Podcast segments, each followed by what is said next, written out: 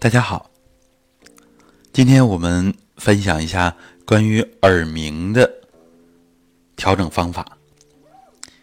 现在呢，耳鸣的人越来越多，那么它的原因呢，我们简单分析一下：肾开窍于耳，所以耳朵的问题很多的时候，它的主因都是跟肾气不足有关系。当然，如果详细辩证的话，还会有其他的一些原因。我们练功呢，就是把握一个主要的方向，那么把这个根本的原因找到了，努力的去练习去解决，其他的因素其实也就迎刃而解了。这也反映了我们中医和传统修炼，它对人整体的认识。掌握这个整体观，那么我们的问题就好办了。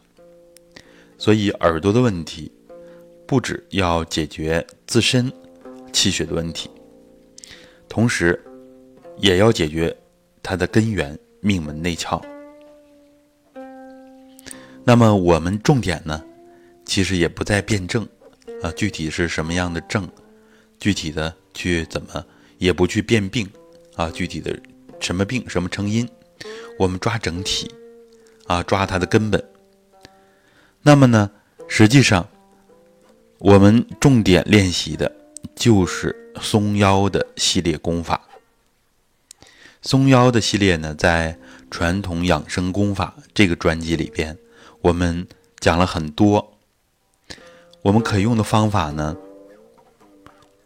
第一就是。最容易入门、最轻松的传统揉腹法，那么在这个专辑里边，我们可以进行学习。我们也经常提到这个方法，非常的有用。多数情况呢，都是我们自己的元气不足导致的。那么元气不足的原因也很多，我们掌握呃培补元气的方法，揉肚脐、揉中脘，啊，可以听相应的专辑。传统揉腹法，然后呢，我们还可以练站桩，在养生站桩这个专辑里边，可以学到站桩的方法。站桩揉腹啊，都是帮我们补气的，而且呢，站桩直接补我们夏天的气啊，揉肚脐也是这样。所以我们后面介绍的系列松腰方法。都对耳鸣有很好的效果，比如说我们经常强调的直腿做松腰法，直接练腰练松腰，那么一定是对耳鸣作用很大很大的。即使是其他的一些原因，只要命门内窍的气足了，那么两肾的气足了，耳朵的功能就会整体提升，其他地方经络呀、气血呀。不足不通畅的问题也会迎刃而解，因为我们把握了问题的关键。那么还可用的方法，比如说抻气，比如说开合拉气。我们也可以对着两耳，在耳朵两侧做开合。当然呢，这样可能是累一点儿啊，也可以在肚脐前面做开合，这样既补了肾气。又可以意念带着两耳啊，这样开合。这个呢，在传统导引那个专辑里边有开合的口令词。我们呢找到一条音频，就可以看到这个专辑，也能找到“传统修身”这四个字。大家学会了、熟悉了喜马拉雅的这个操作，点击“传统修身”就能找到我们其他十几张专辑。对大家的帮助很大。那么，我们还有其他具体的方法，就是直接针对耳朵，我们有耳部鸣天鼓啊，直接练耳朵。这样的话呢，就标本兼治了。哪儿出问题，我们练哪儿，这个一定是没错的。那么，一个方法呢是食指和中指把耳朵压起来。